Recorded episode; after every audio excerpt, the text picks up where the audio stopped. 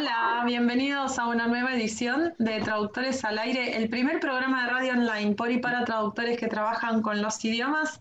Traductores al Aire, un espacio original, independiente y federal por la plurivocidad en la traducción. Hacemos Traductores al Aire en este séptimo año consecutivo. Fernando Gorena, desde Córdoba, hoy ausente con aviso. Delfina Morganti Hernández desde Rosario, lo mismo, y Martín Chamorro y Silvina Celie desde acá, desde Buenos Aires, y ahora recibimos a... Nos encontrás en Facebook, arroba trad al aire, y en Instagram, arroba trad-al aire. Y hoy recibimos a una invitada, Martín Cho. Invitada de lujo, ¿eh? Tenemos a Diana Kramer, desde Rosario también. Es traductora técnica científica y literaria, se desempeña, se desempeña como traductora e intérprete, traduce, gerencia y edita proyectos para clientes argentinos y del exterior y, también para agencias internacionales. Se especializa en agroindustria, temas de política y cooperación internacional y también en medicina. Ahí escuché que es una, uno de los nombres ahí más candentes de la traducción médica acá en Argentina. Eh, y no sé si en otros lugares también. Además colabora con el programa de tutoría de la ATI y del Colegio de Rosario. Y dice, porque me parece importante, igual la tenemos acá, lo puede decir, pero dice, lo que me parece importante es ayudar a los colegas más jóvenes a entender la profesión y a profesionalizarse. Así que bueno, bienvenida Diana, muchas gracias por acompañarnos hoy. Eh, un gusto tenerte. Bueno, aquí estamos. Gracias a ustedes por invitarme, un gusto estar acá.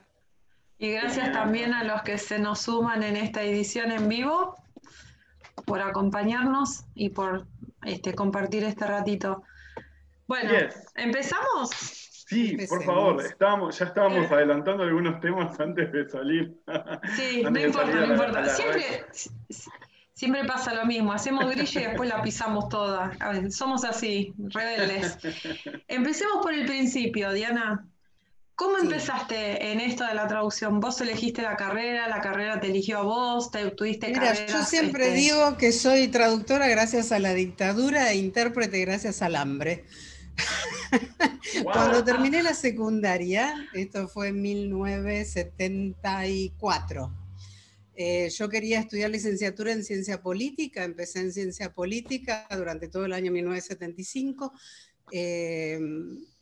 No, en el 73 terminé la, secundaria. En el 74 hice licenciatura en ciencia política.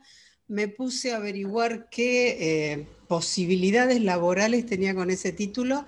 En aquella época eran casi nulas, a menos que entrara a la carrera de diplomacia que se hacía en Buenos Aires. Y bueno, siendo, yo sabía que no iba a poder entrar, había eh, o sea, siendo judía y había mucha discriminación en aquella época en la escuela de, diplomacia, entonces sabía que iba a ser muy complicado. Me quedaba la docencia, iba última en el escalafón, entonces me cambié a licenciatura en historia, que era lo que más me gustaba. Año 1975, previo al golpe de Estado. Ustedes no tienen idea lo que era la Facultad de Humanidades en ese momento era entrar y tenías a los montoneros de un lado, al ERP del otro, en el frente la gente de López Rega, los Falcon negros sin patente en la puerta. Era una cosa espantosa, no se podía hacer nada, no se podía estudiar, o sea, revalidé una materia, rendí inglés y francés, que fue sentarme y hacer el, trabajo y nada más. Y bueno, ahí no se podía seguir realmente. Bueno, conocí a quien fue mi marido, y eh, nos íbamos a ir a, vivir a España porque él tenía una beca para especializarse, así que yo dejé la facultad porque la verdad era salir todos los días y encontrarte con los Falcon en la puerta, el personal de alumnado de la facultad era policía de civil, había gente armada por todos lados, era una cosa realmente terrible. Entonces me fui a España y cuando decidimos volver, eh, para retomar la licenciatura en historia tenía que rendir un examen basado en Santo Tomás de Aquino y se permitía el ingreso de dos personas por año. Y mi mamá, yo estaba trabajando en España como secretaria bilingüe, dos, sí, dos. Eh, porque las carreras humanistas generaban terroristas para la... Para la ah, claro, la época, sí. Este, mi mamá me, me, cuenta que se armó una carrera de traductorado yo venía trabajando en España como secretaria bilingüe y dije, bueno, militares o no militares, el inglés es inglés, no me lo pueden cambiar. Entonces volví y me, me anoté en el traductorado y bueno, me encantó la carrera, además, bueno, yo estaba, el traductorado estaba a dos cuadras y media de la Facultad de Humanidades y Artes. En el traductorado estudiábamos por textos de Noé Trick, que estaba completamente prohibido, pero bueno, en Humanidades y Artes no se podía, podía hablar de Noé Trick, que estaba exiliado, pero nosotras sí, porque para los militares era inglés. Eran bastante cuadrados en algunas cosas. Entonces, bueno, terminé el traductorado. Por suerte. Sí, como intérprete, un día eh, me cruzo con una compañera de la secundaria en el ómnibus, ¿qué tal? ¿Cómo te va? Llamame, llamame, qué sé yo. La típica, la llamo, me atiende su marido, que era su novio desde la secundaria, o sea que yo lo conocía. Me dice, ¿vos hablas francés? Sí, le digo, yo hablo francés. Bueno, necesito una, traductora de francés porque viene un médico francés y necesito a alguien que lo traduzca. Yo en ese momento estaba en una situación económica bastante patética. Y le digo, ¿vos me pagás si yo lo hago? Sí, por supuesto. Y eh, sumé, tenía toda la heladera tapada de todo lo que debía. Entonces sumé todo lo que debía, le agregué una cena, una ida al cine y le dije, quiero tanto. A mí me resolvió la vida y creo que trabajé dos días por el arancel de uno. Pero bueno, a mí me resolvió la vida. Y eh, trabajé, era un gerontólogo francés que vino a Rosario durante 10 años, dos a tres veces por año, eh, a dar talleres. Acá se estaba formando la escuela de gerontología y trabajé con él durante los 10 años, de francés a español, que es más sencillo que del inglés al español por muchos motivos. Y bueno, y ahí arranqué a trabajar como intérprete. Después empecé a trabajar en inglés y bueno, seguí en un tiempo hice las dos cosas, pues dije, no, mi cerebro no da para tanto. Entonces me dediqué solamente al inglés, que además hay mucho más trabajo en inglés que en francés. Así empecé. Y como traductora a trabajar, eh, empecé eh, en buena medida con la ayuda de mis compañeros de traductorado, que trabajo que les caía y no se animaban a hacer, me lo mandaban a mí. Decían, la Kramer lo va a hacer, la Kramer lo va a hacer, Praf, me lo Y la Kramer lo hacía. Y sí, yo lo hacía.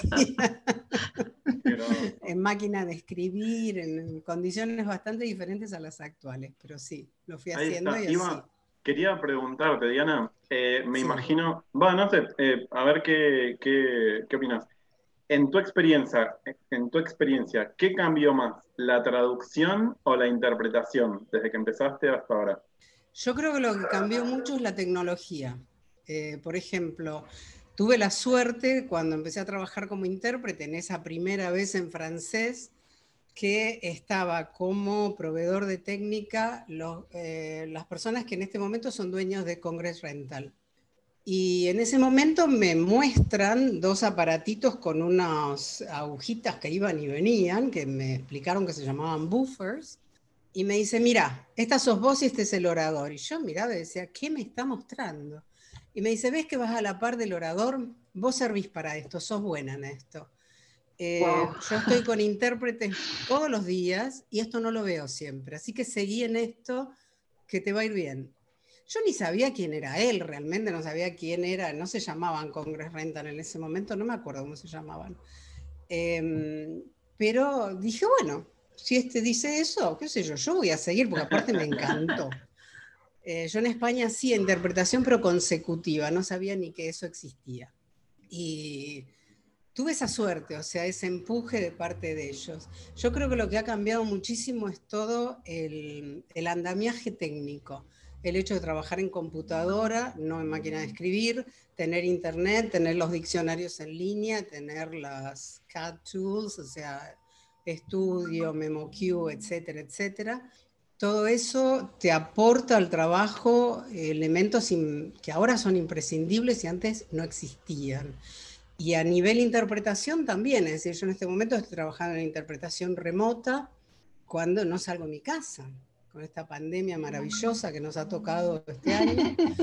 Eh, no salgo de mi casa y estoy interpretando a gente que está en Austria, que está en Letonia, que está en Inglaterra, o qué sé yo, desgrabando audios que después se pasan por LinkedIn y compartiendo dudas con, colegas en Twitter que son colegas de España y que te responden y todo eso antes no existía. Yo creo que eso es lo que más ha cambiado, porque la base de la profesión, la traducción en sí sigue siendo lo mismo.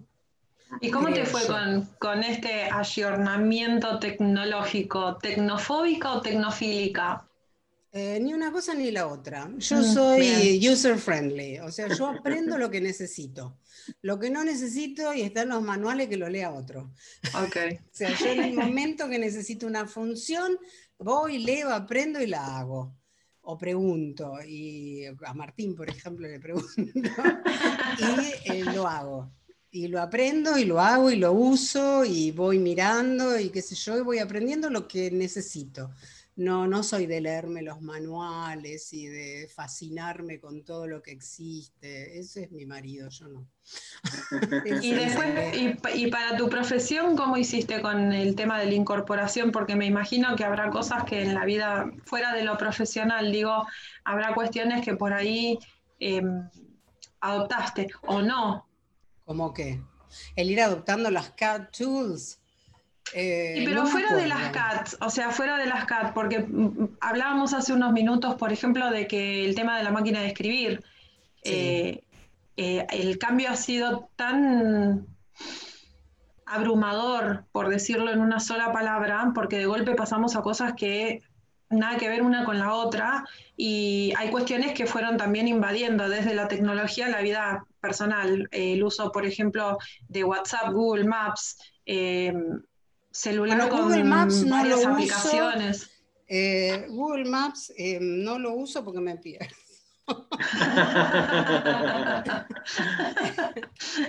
este, pero no, estaba en Bariloche el año antes de la pandemia en un congreso y salí del congreso y tenía que volver al hotel y agarré Google Maps. Y yo miraba Google Maps y venían unos chicos por la calle y le digo, discúlpenme, esto indica que tengo que ir a la derecha o a la izquierda. Y me dijeron, no, no, señora, para allá, para allá. Bueno, gracias, porque no me termino de acostumbrar. Yo creo que la incorporación fue más o menos eh, paulatina, no fue de un día para otro.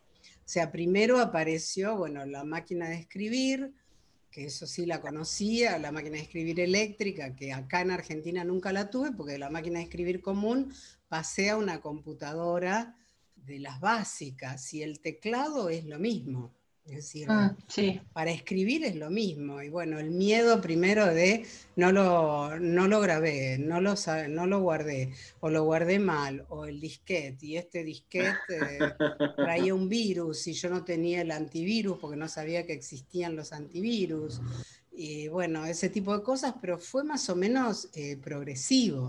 Después pasé a una computadora mejor, después pasé a otra mejor, en eso siempre me apoyé mucho en lo que mi marido me iba diciendo, porque él sí, él es el fanático que se lee todos los manuales, que mira, mira, apareció esto, apareció lo otro, qué sé yo, nota que no lo necesito, la verdad, ni me fijo.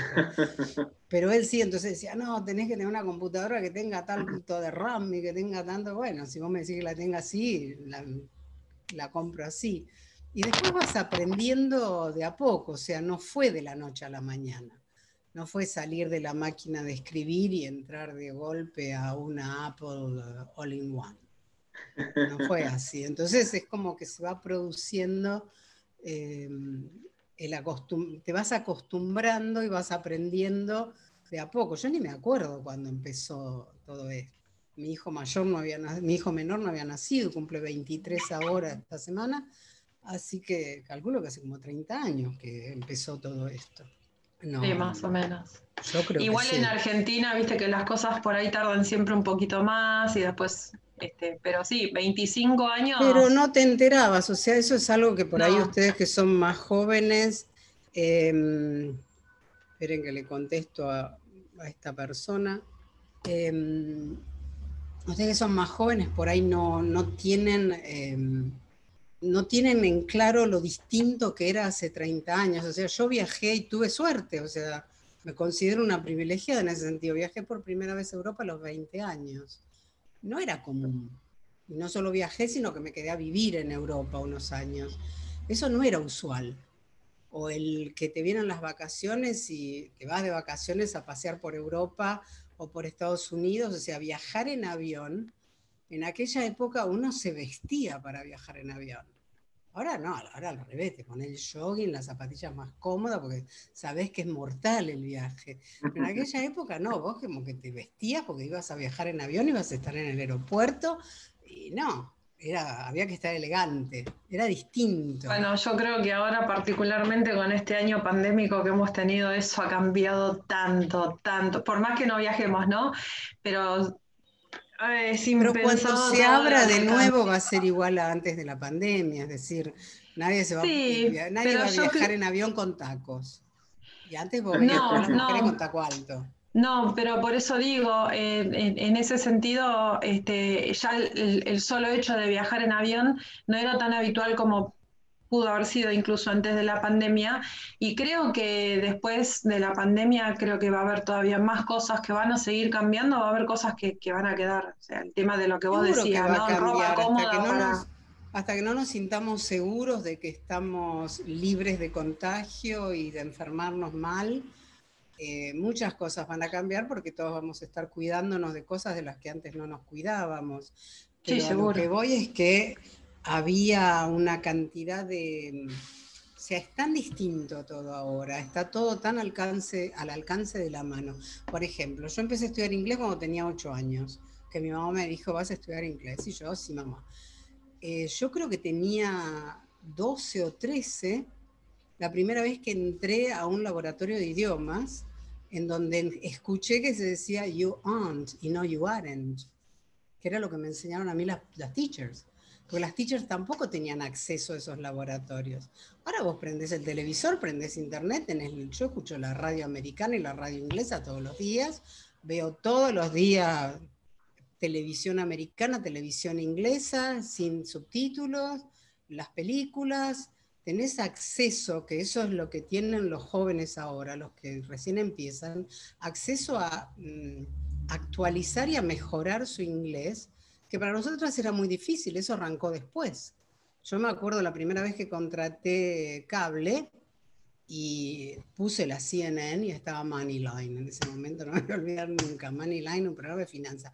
Las finanzas en sí son un mundo medio que vos decís, ¿de qué están hablando? Y me senté y digo, no entiendo nada. Entonces me lo propuse y bueno, en una semana ya podía hacer zapping y entender todo, pero me lo ah, tuve que proponer. O sea que a los, a los que se reciben ahora no les pasa porque están acostumbrados a escucharlo desde antes de empezar a estudiar traductorado. Totalmente, sí. Y una pregunta, hablando de este tema de así como del, acceso, eh, vos mencionaste que eh, trabajás con, eh, con inglés y también con francés.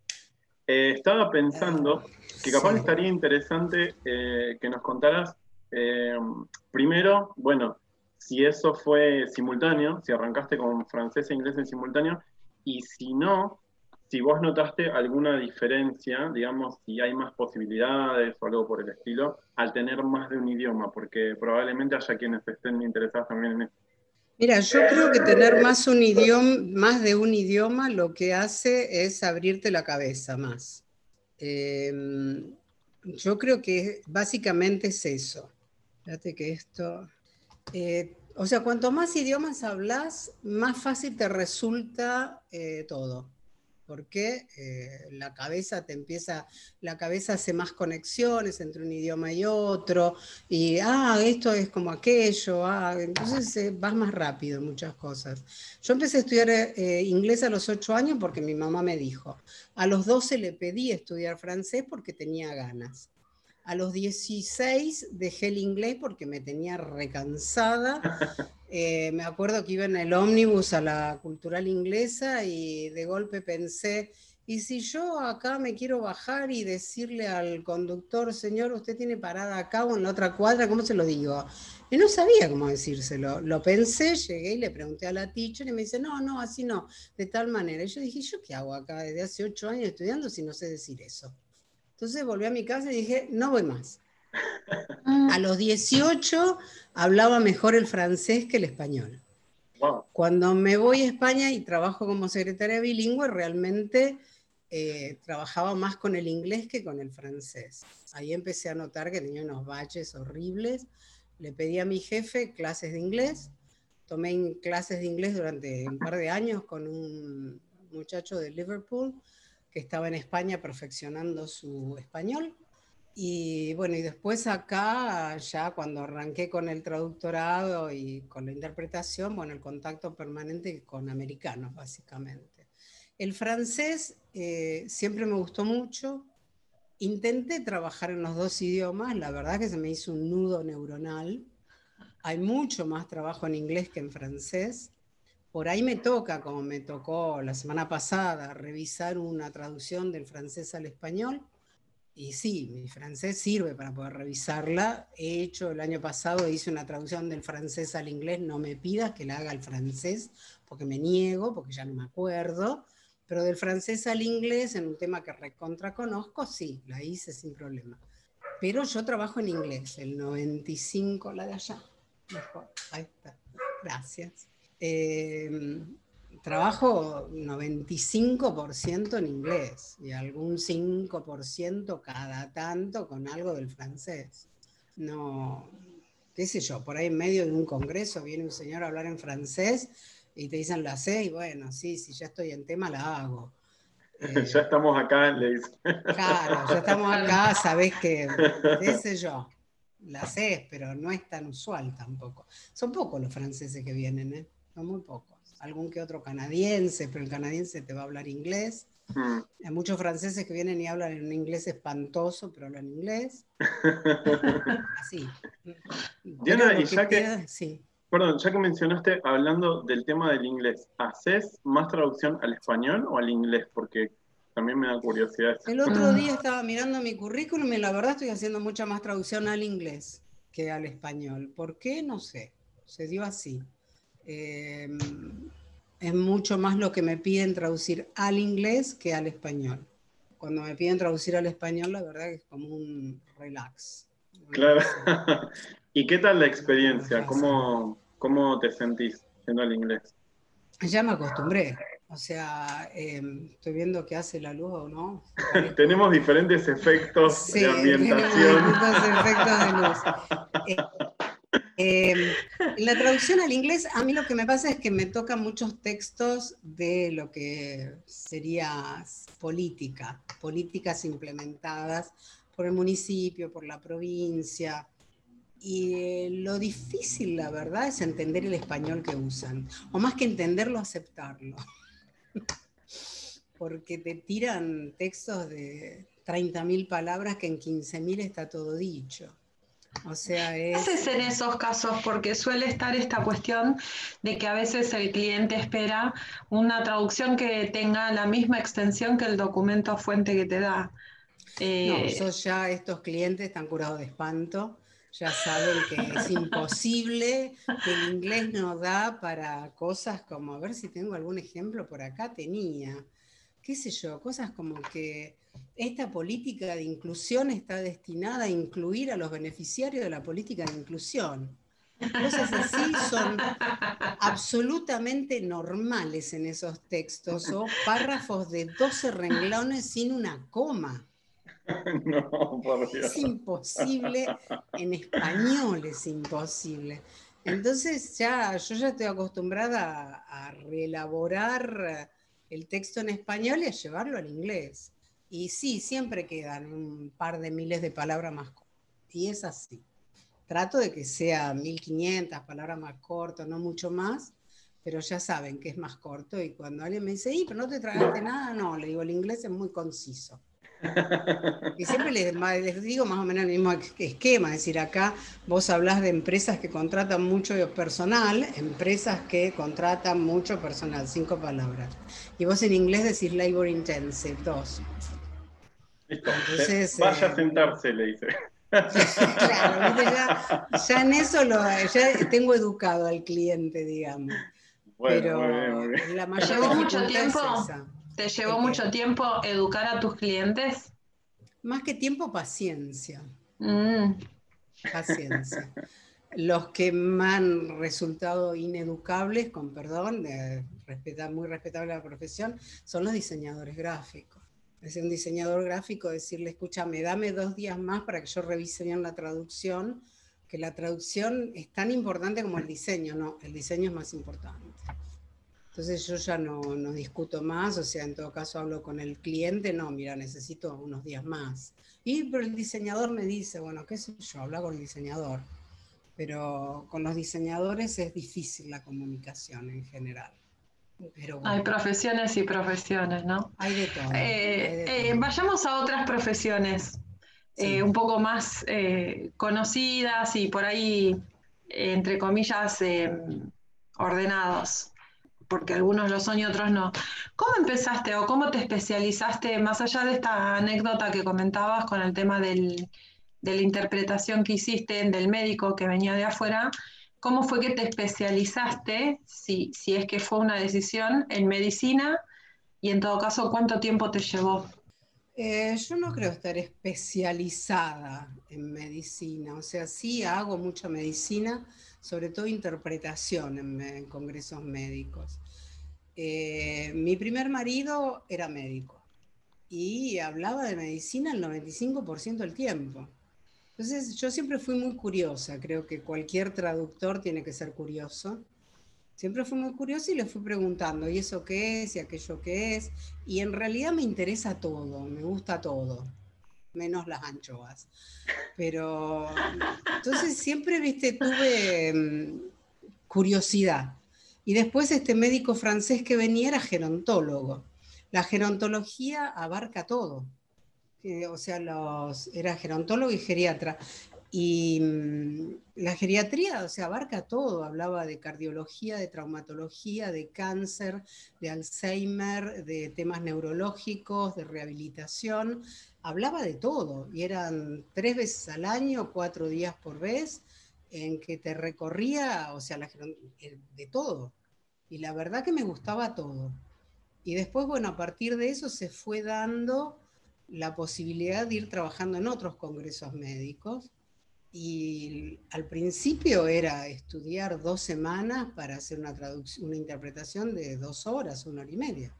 Después el conocimiento se va acumulando había cosas, me acuerdo una vez me tocó una de oncología oncogenética de cáncer infantil. Yo me leí los trabajos de la persona que venía a hablar, yo me acuerdo que los leí diez veces hasta que dije, creo que entiendo de qué habla, porque no entendía nada, realmente era muy difícil. Y bueno, cuando llegás al punto de decir, ahora creo que entiendo, cuando entendés de qué están hablando, podés interpretar podés seguirle el hilo de lo que está diciendo. Con esto que acaba de decir, a mí... Ahora ya no es así, ¿eh? Eso fue al principio. No? al principio estudiaba dos semanas para traducir. No, no, lo que vos acabas de decir, digo, es fundamental. Uno no puede traducir ni interpretar si primero no se entiende. O sea, eh, parece una cuestión muy sencilla, pero se soslaya bastante. Sí, yo hace poco tuve no sé cómo llamarlo, tuve que eh, revisar el trabajo de una traductora. Eran dos archivos. Uno evidentemente lo hizo esta traductora, porque yo cuando vi que era ella la que lo hacía, dije, ah, bueno, está bien. Y se ve que el segundo, el archivo más largo, se lo dio a alguien que no tenía la menor idea de lo que estaba traduciendo. Era ¿Cómo se nota cuando...? Ay, no, era terrible. un programa de compra de acciones por parte de los empleados. Mm se ve que no tenían la menor idea de qué es comprar acciones, de cómo se manejan esos programas, de qué son las acciones. Entonces era lo mismo comprar acciones que comprar el capital accionario de la empresa. Yo dije, pero comprar el capital accionario es comprar la empresa. no te venden la empresa, te dejan acceder a una cantidad de acciones porque sos un buen empleado y porque pones plata bueno, no tenía la menor idea, era un desastre, sinceramente era un desastre y es muy feo, a mí me resulta muy feo cuando me toca revisar el trabajo de una colega y vos decís, ¿por qué lo aceptó? ¿O por qué si lo aceptó no pidió ayuda antes? Que me parece que la humildad es una característica muy importante en el traductor. Si te puede tocar un texto que vos decís, bueno, sí lo acepté, y cuando te metes en el texto decís, ay Dios, ¿qué es esto? Pero hay colegas, hay foros, hay que pedir ayuda. No está mal pedir ayuda, no está mal decir, no entiendo, no sé, no me sale. A ver quién me puede ayudar. O compartirlo con un colega y, bueno, que el colega te ayude a utilizar eso como un aprendizaje no tirarte a poner lo que dice la memoria y si está bien, bueno, y si no, bueno, qué sé yo. Que es una sobre todo, perdón, sobre todo ahora, ¿no? Con el tema de que hay tantos foros y tantas formas de comunicarse con tanto colega en cualquier planeta del perdón, punto del planeta. En cualquier planeta del universo. En, cualquier planeta del mundo. bueno, hay planetas dentro de este mundo igual, creo, porque hay gente este, que vive y arma su propia burbuja, pero digo, ahora que sobre todo que cuanto más sencillo es el tema de la comunicación, porque antes... Pero eso es a partir de la humildad, del hecho de reconocer esto no lo entiendo, esto no me sale. Y pedir ayuda, o sea, a mí me pasa, aparece de golpe algo en un texto que digo, esto no lo entiendo. Y bueno, le pregunto a mis colegas más cercanas, ustedes que entienden, o pregunto a colegas que no son tan cercanos, ustedes que entienden, y entre todo termino entendiendo o doy las gracias y después esas mismas personas que me ayudaron a mí, más de una vez me piden ayuda a mí. Entonces es un Bueno, justamente una de las cosas que creo que caracteriza los tiempos que nos tocan vivir es que eh, es imposible ser enciclopédico porque se ha especificado todo tanto y se siguen descubriendo nuevas ramas y cada vez va más rápido la información. Sí, demasiado. La, información y la caducidad de la información, todo tiene una velocidad vertiginosa. Qué sé yo, hoy estaba, empecé a desgrabar un video que van a subtitular. Yo hace muchísimos años que trabajo con la industria porcina, porque además cada uno tiene su mambo, a mí me encanta la industria porcina. Me encanta todo lo que tiene que ver con los chanchitos y es para la vacunación de una enfermedad que no había escuchado hablar nunca. Nunca la había escuchado nombrar. Entonces, y hace años, te hablo de 20 años trabajando con la industria porcina. Y no sé si es una enfermedad nueva o una enfermedad que alguna vez apareció en una diapositiva, en una lista y que no la registré. Entonces siempre hay algo nuevo. ¿Y qué tenés que hacer? Tenés que ir, yo ya me bajé tres, tres trabajos, uno en inglés, dos en español, para leerlos, informarte de lo que pasa, de, qué va, y después escucharlo a este señor y traducir lo que él dice. Pero no apoyarte única y exclusivamente en lo que estás escuchando sin tener una idea de exactamente de qué está hablando, por más que esté la diapositiva, que parezca claro. Que eso es una de las cosas que a mí me parece que los más jóvenes no están entendiendo la importancia que tiene se apoya mucho en la memoria, en el 95% match, en el 100% match, y enter, enter, enter, enter, enter, enter, terminé que venga el próximo trabajo. Y no le dan una lectura final, no, no hablo de todos, ¿eh? hay de todo, hay colegas muy jóvenes que trabajan muy, muy bien. Eh, pero todavía pero no está esa cultura de la memoria ayuda, pero no es la solución todo antes de un tema nuevo, un tema que nunca vi, tengo que darme un tiempo para poder eh, averiguar algo, leer algo antes de empezar o después de hacer el primer borrador. Cuando termino el trabajo tengo que ver la, vista previa y ver cómo quedó todo junto, no por segmento. O sacar una primera versión del documento final y leer todo el documento final, ver si algo donde pusimos punto queda mejor unas una coma y unirlo de otra manera. Y eso a mí me da la sensación de que no, no está tan incorporado. Está así muy incorporado el trabajar grandes volúmenes. Tal vez porque una de las cuestiones que favorecen las tecnologías es esta cuestión de la rapidez también, ¿no? Sí, pero la rapidez va en contra de la traducción. O sea, mm. el traductor tiene que pensar lo que va a escribir. Tiene que pensar en lo que está leyendo y pensar cómo decirlo de la mejor manera. Si no, terminamos todos poniendo que tengo un esqueleto en el, en el ropero. Porque y no tenés un esqueleto en el ropero. Y si vos vas. Aparece la máquina de hacer chorizo. Claro, si vos vas. Por ahí también tiene que ver el hecho de que los, eh, los aranceles por ahí están, en algunos lugares, están muy bajos. Si yo hoy me ofrecieron interpretación remota, yo cuando vi el valor que me ofrecían dije, ¿qué están diciendo? O sea, era un tercio de lo que corresponde. Un tercio. Igual, este, bueno, eso es tema para 50 o 60 ediciones más. Sí. Porque hay muchas, muchos bemoles ahí para abordar. Chamo, tenías una pregunta y yo te interrumpí, perdón. Eh, no, eh, yo tenía, eh, aprovechando este tema de la, visión panorámica, así más integral, más holística, podría decirse, mm. ¿qué, te, qué, te gusta más? ¿Traducir, revisar, coordinar? Porque nos contaste que hiciste un poco de todo y que haces un poco de todo. Me gusta todo, la verdad. Coordinar solo, solo coordinar trabajos en los que yo no participo y no, eso no, no es lo que más me gusta. O sea, yo cuando coordino soy parte de lo que hago eh, o sea, ¿cómo se llama? Em, hay que, es, como que reparto el trabajo entre varios.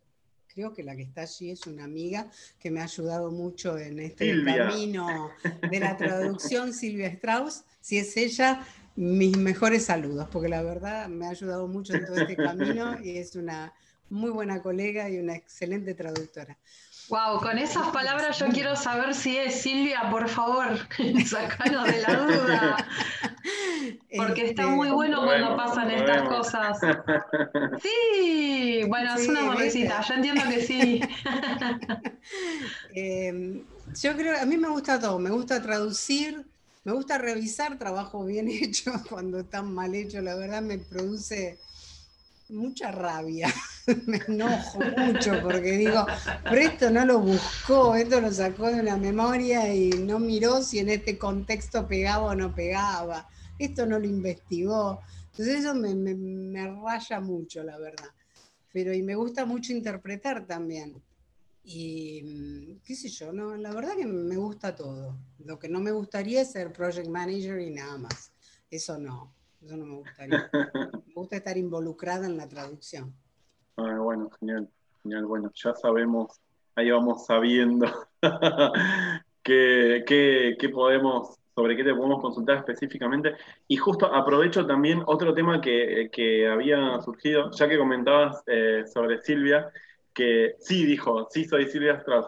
Eh, sí dijo, es muy importante armar una buena red de apoyo y consulta. Y justamente... Silvia, Silvia, integra mi red de apoyo y consulta, por ejemplo, en muchos temas. y es importante, en la medida que uno va conociendo colegas, saber a quién le puede preguntar qué cosa, eh, no solo porque ese colega sepa de eso, sino porque es un colega abierto y generoso. Hay colegas que no son generosos y bueno, hay que ir conociéndolos y aprender quién puede ser generoso y ser generoso con los colegas cuando alguien te pide ayuda en algo, buscar la posibilidad de ayudar. Y después, si vos querés que te ayuden, tenés que ayudar, es un ida y vuelta. No es yo siempre pregunto y nunca contesto. No es así. Bueno, es una, buena forma. ¿eh? Una, cosa que, una cosa que es importante que también hay que saber preguntar, ¿no? Porque a veces ah, tiran la pregunta y es como que yo ya pregunté, ya está. Sí, no, hay que saber qué preguntas. Y aparte, no es que hay que preguntar, che, ¿cómo se traduce tal cosa? Hay que decir, mira, tengo tal oración que yo la estoy entendiendo así, la estoy traduciendo así. ¿Vos cómo lo ves? Sea, hay que poner de uno en la pregunta, no hay que largar, che, ¿cómo se traduce tal cosa? Para eso busco un diccionario, sinceramente. No, no es que el otro te tiene que hacer el trabajo, el otro sí te puede ayudar a pensar pero no, no tiene que hacerte el trabajo, creo. no sé si tenés preguntas, porque si no, yo sí tengo una. Eh, dale, dale, sí. está diciendo. Sí, yo creo que eh, vamos por el mismo, vamos por el mismo canal, me parece. Creo, creo que sí, eh, porque nos dio el pie fundamental, ¿no? El tema esto de lo que vos estás comentando, Diana, tiene que ver con un recurso que es totalmente imprescindible para todos, justamente porque nuestra tarea implica mucho tiempo, pero también ponemos mucho tiempo en esta generosidad que vos mencionabas recién, y a mí esto me hizo esta campana de que participás también en el programa de padrinazgo de dos entidades. Entonces me gustaría, si, si pudieras, si quisieras comentar, cómo fue que empezaste con, con esto y cómo te ha ido y qué anécdotas tenés. Me pidieron de la ATI, me dijeron, ¿querés participar? Y en el colegio sacaron, el colegio de acá de Rosario, sacaron una convocatoria a ver quién quiere participar. Y a mí me parece importante colaborar con los nuevos profesionales. porque antes o después nos van a reemplazar, o sea, yo a los 80 no tengo ganas de seguir haciendo lo que hago. Pero me pareció importante. En general la, la experiencia ha sido buena, hubo una que no lo fue tanto, lo que te encontrás es con gente que apenas te comunicas la primera vez, te, tiran 800 mil millones de preguntas y hay que empezar a contestar de a poco y no todo junto para darles tiempo a pensar lo que respondes. La mayor em, pregunta o la inquietud más grande que te presentan todos es cómo consigo trabajo. Y eso es muy difícil de responder. O sea, yo por ahí les planteo, mirá, pueden empezar por acá, pueden empezar por allá. Una de las cosas que siempre existe es la traducción legal, la de documentos legales, es un plomazo terrible, pero bueno, es una manera de, lograr ingresos bastante sencilla, porque una vez que aprendiste a hacer una partida de nacimiento, una partida de matrimonio y una partida de función, son todas iguales, más allá. Sí, eso es cierto. Son todas iguales. Eso es cierto. Aprender a hacerlas, si en el traductorado no te enseñaron, tiene sus vueltas, pero bueno, se puede aprender. Entonces siempre les digo, bueno, traten de buscar por ahí, porque además los conocidos te lo traen, o hay sitios en donde puedes llegar a ver eh, gestorías que gestionen este país que cada tanto exporta gente en cantidad. como hay gestorías de gente que, que se quiere ir y bueno, acércate a alguna, qué sé yo. Eh, pero la gran pregunta siempre es cómo consigo trabajo. Y a mí me parece que la gran pregunta debería ser, bueno, ya tengo el título, ¿qué tengo que seguir estudiando? Porque, no sé, o sea, yo creo que estudié más después de recibida que antes, sinceramente. Entonces, bueno, ¿por dónde sigo? ¿Qué cursos tomo? Ahora hay una gran oferta de cursos, no solo por la pandemia. Hay muchos cursos gratuitos. Eh, que son accesibles, o sea, muchos son, bueno, te doy un curso gratuito de dos horas para que después te anotes al de ocho horas, pero en el de dos horas aprendes un montón. Entonces, tomalo, fíjate, averigua, anotate en tal lista, el trabajo que hacen con ese grupo que tienen, que no me acuerdo cómo se llama, Martín, eh, un grupo donde publican, el del chat, sí, que ah, publican ahí un montón de cursos. ir informándote, tratar de acceder a la mayoría, tratar de tomar cursos de cosas que no tienen que ver con la traducción, como marketing o como cómo tratar al cliente, cómo hacer un buen currículum, eh, cómo profesionalizarte más allá del conocimiento de la traducción. Cómo presentarte al mundo como un buen traductor, es decir, no tener, por ejemplo, qué sé yo, un correo electrónico que sea la gatita mimosa. Vos te reís, pero hay cosas. Sí, sí, sí, sí, no, yo me río por la ocurrencia porque siempre se piensan este, ejemplos así. Em, es que parecen, parecen inventados, pero en muchas, eh, en muchas oportunidades no lo son. O sea, estamos hablando de cosas que sí suceden. En sí, suceden. No, no suceden. Hay algunas que vos decís, pero este no puede ser tu correo. O puede ser tu correo porque tenés que usar a nivel profesional, tiene que ser otro no solo tenés que ser profesional, sino que tenés que mostrarte como profesional. Entonces, bueno, siempre trato de decirle a las personas con las que me comunico de que, bueno, se sigan eh, formando, que traten de tomar estos cursos, que, bueno, está esta posibilidad, está esta otra posibilidad, que hay este o tal foro en donde podés consultar, está tal foro que al que yo no, no le consultaría nunca nada porque ponen pavadas o tenés eh, tal red de traductores jóvenes en donde por ahí podés acceder, o algún que otro trabajo o alguna que otra plataforma donde podés acceder a trabajo pro bono, pero bueno, te da experiencia, porque también te dicen, bueno, me piden el currículum, ¿y yo qué pongo si nunca hice nada? Claro, te iba a preguntar justamente, ¿vos recomendarías o le recomendás, por ejemplo, a tus, no sé cómo le dicen, este, Martín, ayúdame, eh, ¿Eh? mentorando, ahijados. O ahijados, ahijados, ¿no? Sí. Mentorando, dicen. Los mentorando. ¿Recomendás el tema de trabajos, por ejemplo, eh, ad honorem para ONGs o, alguna organización es una alternativa, es una alternativa que siempre les digo que tengan límites para usarla. Eh, creo que tengo guardado un artículo, creo que salió en LinkedIn, sobre el uso de alguna de esas plataformas gratuitas para ONG que parece no tan santo. Entonces, bueno, que lo tomen como una experiencia, porque esas plataformas trabajan con algo muy parecido a estudio o a MemoQ en línea, como para que se vayan familiarizando cómo es. A todos les recomiendo que tomen los cursos o de estudio o de MemoQ y que se consigan de alguna manera empezar a trabajar con eso, porque no van a poder conseguir trabajo si no tienen una de esas herramientas. Va a ser muy difícil. Entonces tienen que aprender a utilizar esas herramientas y bueno, que lo hagan, pero con límite, ¿no? Que estén ocho horas diarias durante tres meses trabajando gratis. ¿Por qué no? Pero que una vez a la semana, por ahí, si quieren tomar algún trabajo de 800 palabras y que lo tomen, como para ir haciendo la experiencia de cómo es, o una vez cada 15 días, como para ir viendo cómo es traducir. Claro. Porque muchos no tienen ni idea. Y de paso ya pueden agregarlo ahí al, al CV. Claro, y tienen algo, porque hay gente que te dice, yo en el CV puedo poner que soy traductora y que trabajé los veranos en una juguetería o en una librería, y con eso que consigo.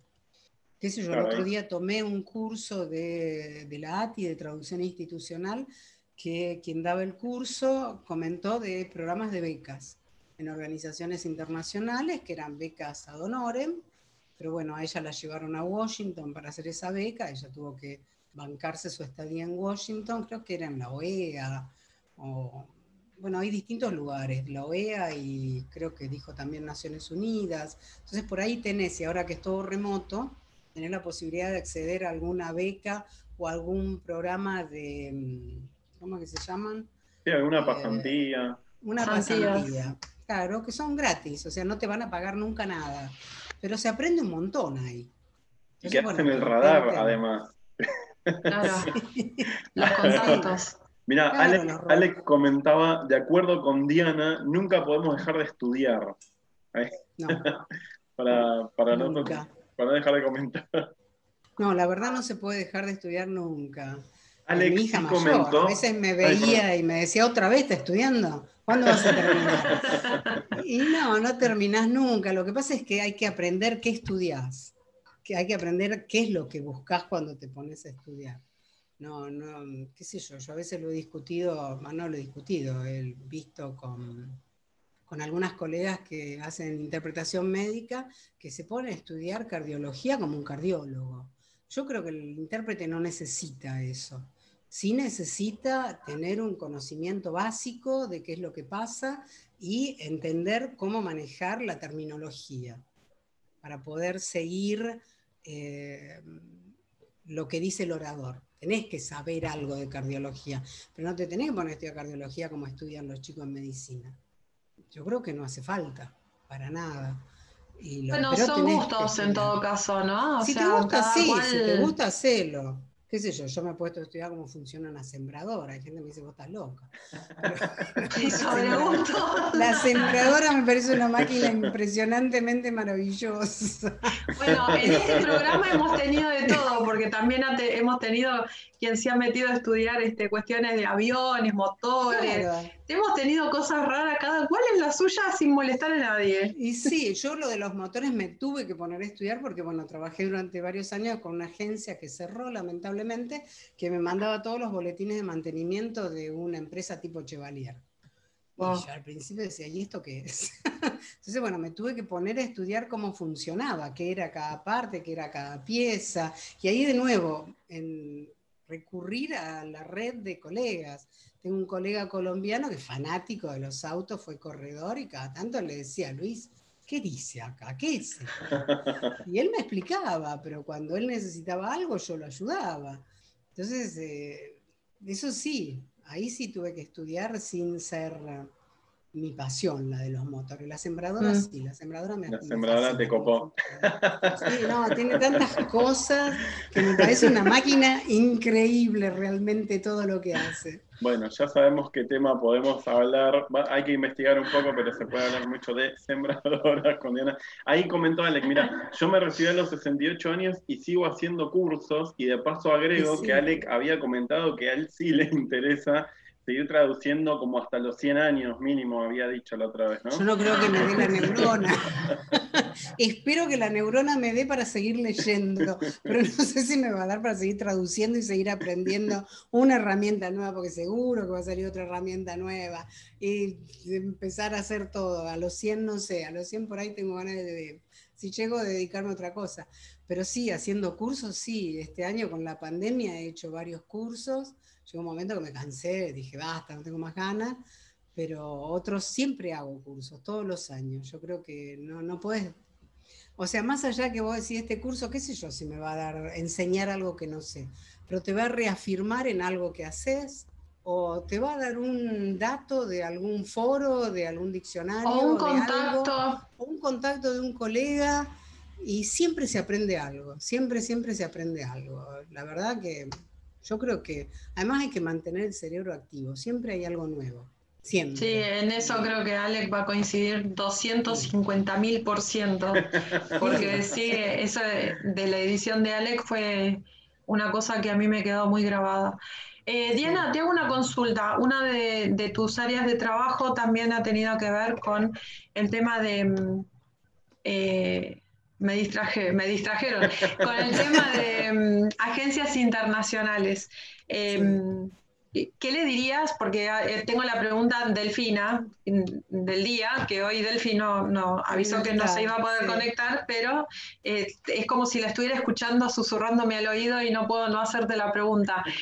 Nosotros tenemos en la audiencia gente que es joven, Noel, que está por recibirse o acaba de recibirse hace poco, ¿y qué le dirías a esa gente que después escuche este encuentro que estamos manteniendo ahora con respecto al tema del trabajo con las agencias internacionales.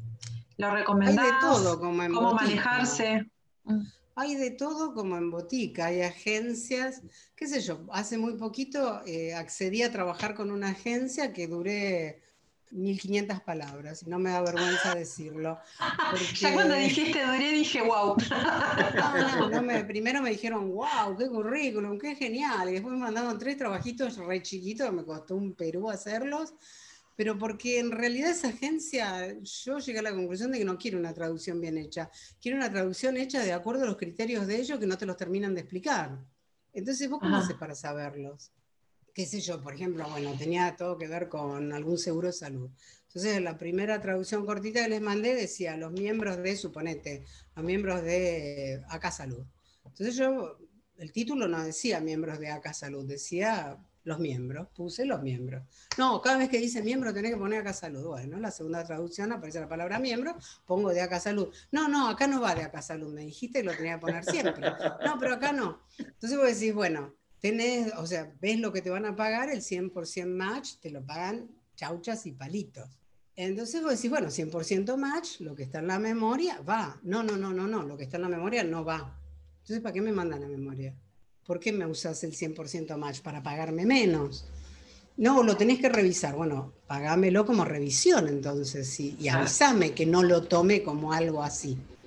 Eh, no, no, vos lo tenías que saber. ¿De dónde voy a saber? ¿Cómo voy a saber eso? Y después... Eh, Qué tema lo que estás planteando, ¿no? Porque uno a veces se anima a hacer estos planteos, este, este retruque en el ida y vuelta, en un diálogo, cuando uno está bien plantado, pero yo creo que por ahí alguien que recién empieza, eh, por ahí, claro. Yo creo que tienen que saber, o sea, porque además ahí entramos en el tema de los revisores.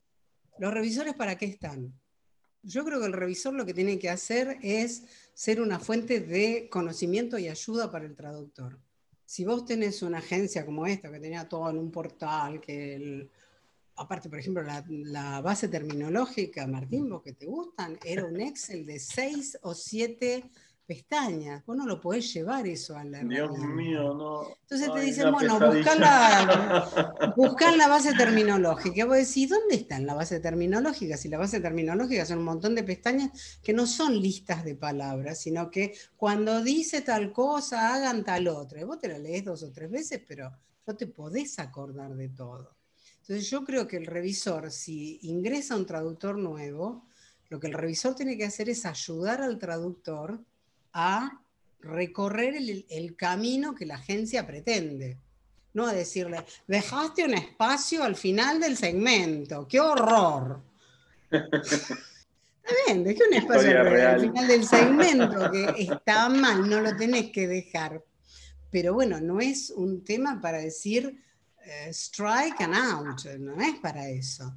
Pero bueno, ahí es donde se, yo estoy en un, sigo a un grupo de traductores en Twitter, que hay uno que me encanta, vive diciendo, el revisor no es la persona, esto es español, así que lo dice en español, eh, que estoy como loco porque me cambiaron grave por intenso. El revisor no está para cambiar sinónimos, ni está para decirte lo cambio porque me suena mejor. Si vos no podés justificar tu cambio, no lo podés hacer.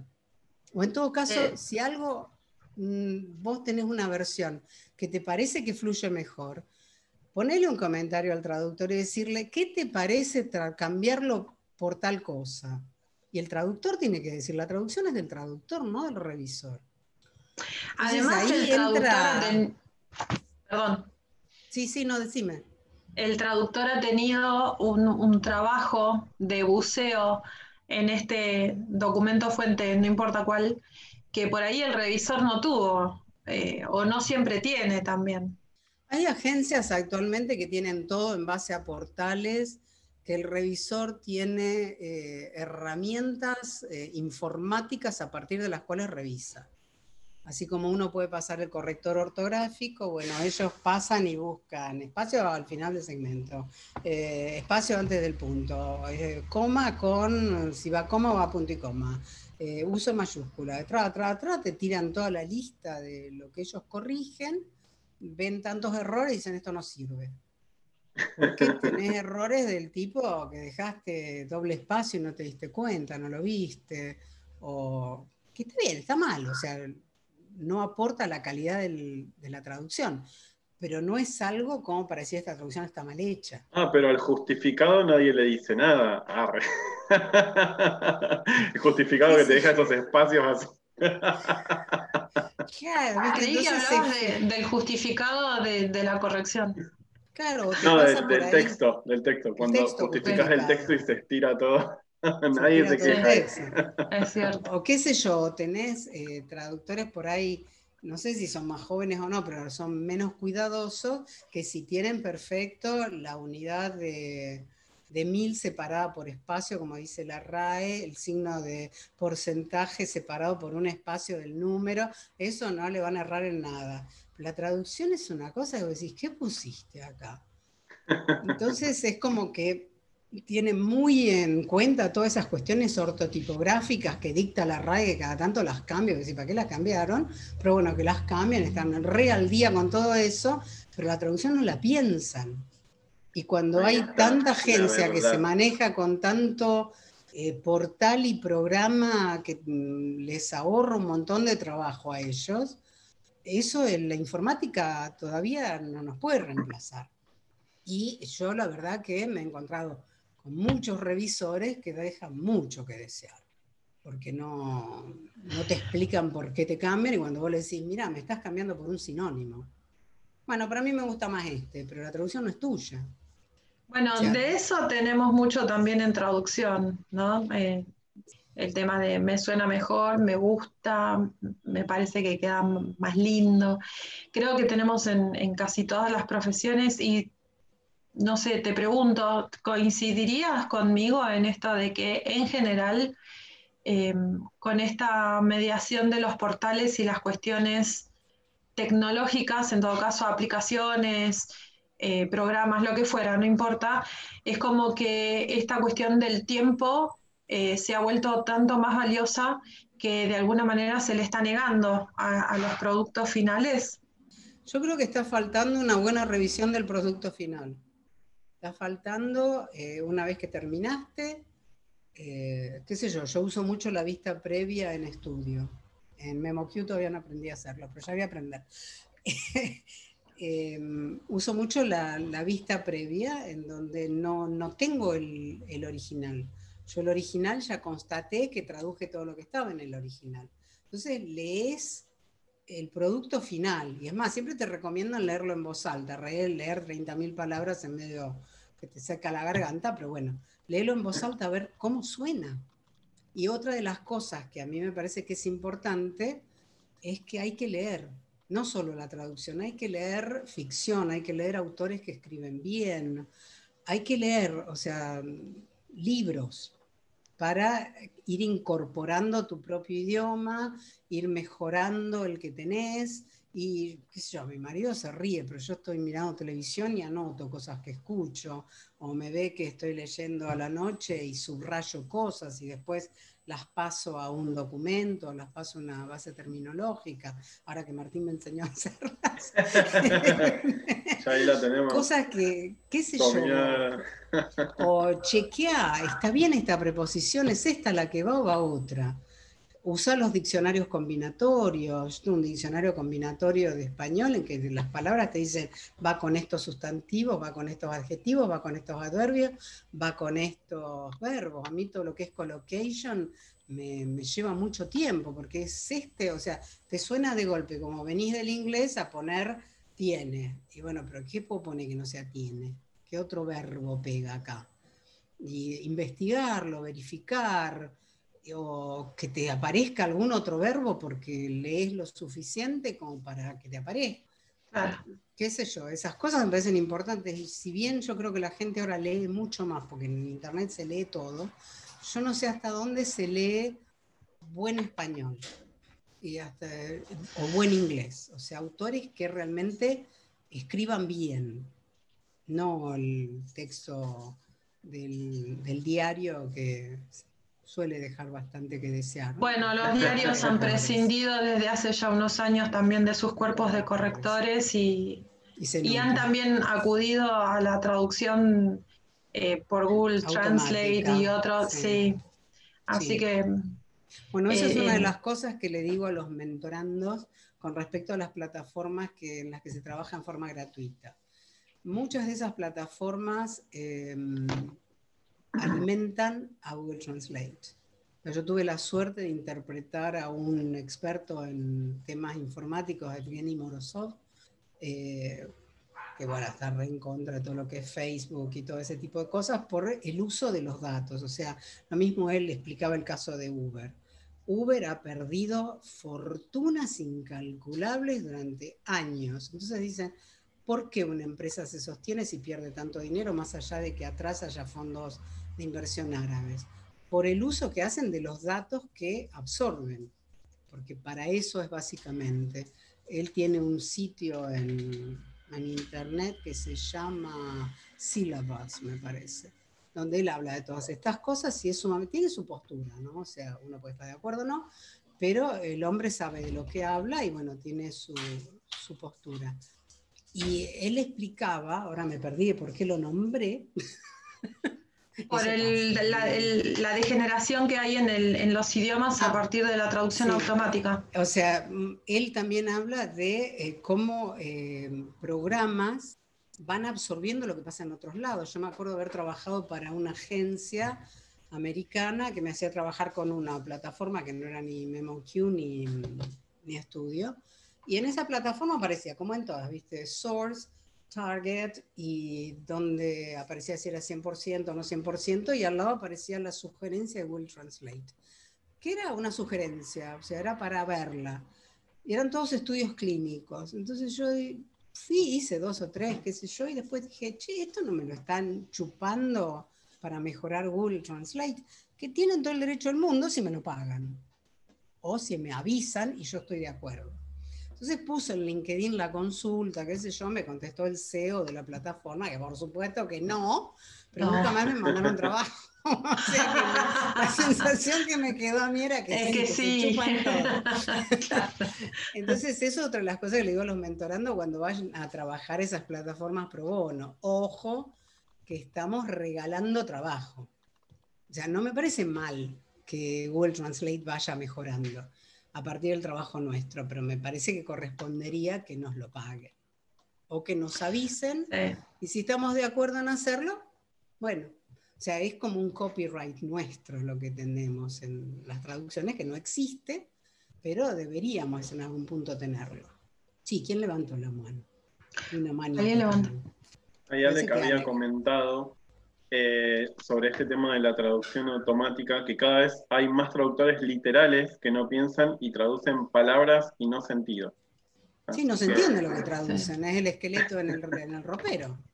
Todos vamos a terminar teniendo un esqueleto en el ropero. ¿Y qué hace? ¿Abrir el ropero o no lo abrís? Eh, Diana, eh, una pregunta. Hablando un poquito, ya que estabas mencionando a los mentorandos y tu experiencia eh, de ida y vuelta con colegas y con, diferentes personas. Eh, yo de paso aprovecho ya última consulta y de paso pido si pueden ir prendiendo la cámara si hacemos una foto. Eh, de tu experiencia con colegas con más experiencia, a quienes vos podrías considerar referentes, y del otro lado, colegas que te podrían considerar a vos referente. ¿Cómo evalúas el ida y vuelta? Porque, bueno, eh, si te pones como referente, eh, te podría suponer que es solamente que vos das información, etcétera, etcétera. ¿Hay un ida y vuelta más allá de, esto que, a vos te solicitan? ¿Vos recibís alguna, hay como un intercambio? Con algunas colegas sí, con Silvia, por ejemplo, sí, permanente. Con otros no. Hay de todo. yo? me acuerdo de una intérprete, ya me he reído, una intérprete que fuimos a hacer un trabajo juntas, estábamos juntas en la cabina. Y yo no había llevado mi computadora porque, bueno, era en Buenos Aires y en Buenos Aires vos a los congresos y las computadoras desaparecen. Y además pesan. Entonces, bueno, ahora tengo una tablet, más fácil. Pero en ese momento llevar yo mi computadora era un peso terrible, más el riesgo de no poder ni ir al baño porque correr riesgo, qué sé yo. Entonces, bueno, miro en la tuya. Se puso así, no, la mía es mía. y bueno, que te, que te sea leve, qué sé yo, nunca me había pasado, es la única persona. Pero bueno, y si no, hay de todo. Hay gente muy generosa y muy abierta y hay gente hay gente que mm, está bien, me tocó esta vez compartir algo con ellos, ya está, espero que no haya una segunda vez. hay de todo, como en todos lados. ¡Qué momento! qué, momento que uno se siente torpe, ¿no? De, de, cuando tenés esas respuestas así inesperadas. A mí me dan risa. En general me pareció tan absurdo, tan ridículo, que me dio mucha risa. Porque no, no gana nada. O sea, eso de decir, siempre me acuerdo hace muchísimos años, yo tomé y participé de una conferencia a la que vino Estebanovich, el padre de los intérpretes en Argentina. Y vino acá Rosario a dar una charla, qué sé yo, y tenía un diccionario enorme que le ocupaba toda la mesa. Entonces nos decía, ¿y cómo se dice tal cosa? Y alguien decía tal cosa. No, no, no, no, no. Este diccionario que me lo mandaron a mí, porque soy yo, dice que se dice de tal manera. Y yo la tercera digo, préstame el diccionario y te digo cómo se dice. o sea, realmente, a mí esas cosas me dan risa, porque es como que vos decís, te parás en un pedestal de que de barro. No porque Estebanovich no ha sido un excelente intérprete, porque yo me acuerdo en la época del el conflicto con Chile, eh, cuando estaba el cardenal Zamoré hace un montón, que Estebanovich estaba parado al lado del canciller argentino, el canciller decía algo y Estebanovich en consecutiva lo pasaba al inglés, respiraba, lo pasaba al francés, respiraba y lo pasaba, no me acuerdo si al portugués o al alemán. O sea, era una máquina Estebanovich, era excelente como intérprete. Pero tenía esas cosas, ¿viste? Estaba muy subido a un pedestal. Y bueno, si a él le servía, que le sirva. Claro. O sea, no, mm, y yo qué sé yo, yo no me siento referente de nadie, o sea, yo siento que sé hacer lo que sé hacer y lo comparto y si sirve, sirve, o sea, lo comparto de buena gana, buscando que le sirva al otro, pero a veces meto la pata, como todo el mundo. Qué genial, qué genial. bueno, muchos ingredientes muy copados ahí, ¿eh? Bueno, a lo mejor que soy del interior, ¿viste? Entonces en el interior todas las cosas se hacen distintas, no sé. Y porque trabajo mucho con el campo y la gente del campo es muy particular. Eso sí, ¿ves? La gente del campo tiene otra... otra onda. Otra onda, sí. Es, simple. Eh, es gente simple. Sí, más sencillo, más como es el mundo, más sencillo muchas veces. La verdad, Diana, te tengo que agradecer porque yo lo pasé bomba esta edición. Totalmente. Eh, yo también la pasé muy bien. Gracias. Eh, les agradecemos también a, los que se han sumado a, acompañarnos en este vivo de martes, que ya vamos perfilando para el final de este 2020 que ha sido totalmente inesperado. bueno, no quería ser muy pesimista, pero digamos, ha sido muy, raro. Por ejemplo, una de las cosas que me pasó en el 2020, créase o no, tres trabajos me los pagaron antes de que los haga. Yo no lo puedo creer directamente. genial, genial. Bueno, Primera vez en la vida. ¿eh? Que el 2021 siga así entonces. Pero sin pandemia, por favor. No, no, bueno, eso eventualmente ojalá se resuelva, ¿no? Y esto del tema de la vacuna y el, distanciamiento y qué sé yo, bueno, no sé eso cómo va a pasar. y, que, y que por unos años... Sí, y que por unos años no aparezca ninguna otra cosa parecida, porque bueno, ya tenemos el antecedente de que puede aparecer algo que ha roto absolutamente todos los esquemas de una manera totalmente impensada. Así que esperemos que no aparezca otra, porque ahí uno más uno no daría dos, daría once. No. Eh, sí, sí, por las dudas, nada. Yo creo que lo vamos a pensar mejor este, para este fin de año y vamos a pedir otras cosas que antes no pedíamos. Creo que sí. Vamos a ser muy creativos, seguramente, y muy agradecidos. Eh, de vuelta, te agradezco este, este ratito que nos brindaste y a los oyentes que nos acompañaron también en, forma ahí activa ahora con la cámara, que ahí Martín ya hizo su foto acá en Public Relations. Este, y esto ha sido esta edición de este martes 10. Gracias por acompañarnos. Esperamos el próximo martes poder brindarles otro encuentro que, que tenga cuestiones así interesantes. Eh, y yo los saludo y les deseo que nos, nos cuidemos y se cuiden mucho. Muchas gracias por todo. Eso, y Diana, muchísimas gracias. Gracias, por acompañarnos. Eh, también saludos a nuestros compañeros que, que te mandaron saludos, eh, Fer y Delphi. Y un agradecimiento especial a la profe de Pilates de Diana, que accedió a reprogramar el horario. el horario de Es cierto, me había olvidado. Sí, porque ahora siempre estoy en Pilates.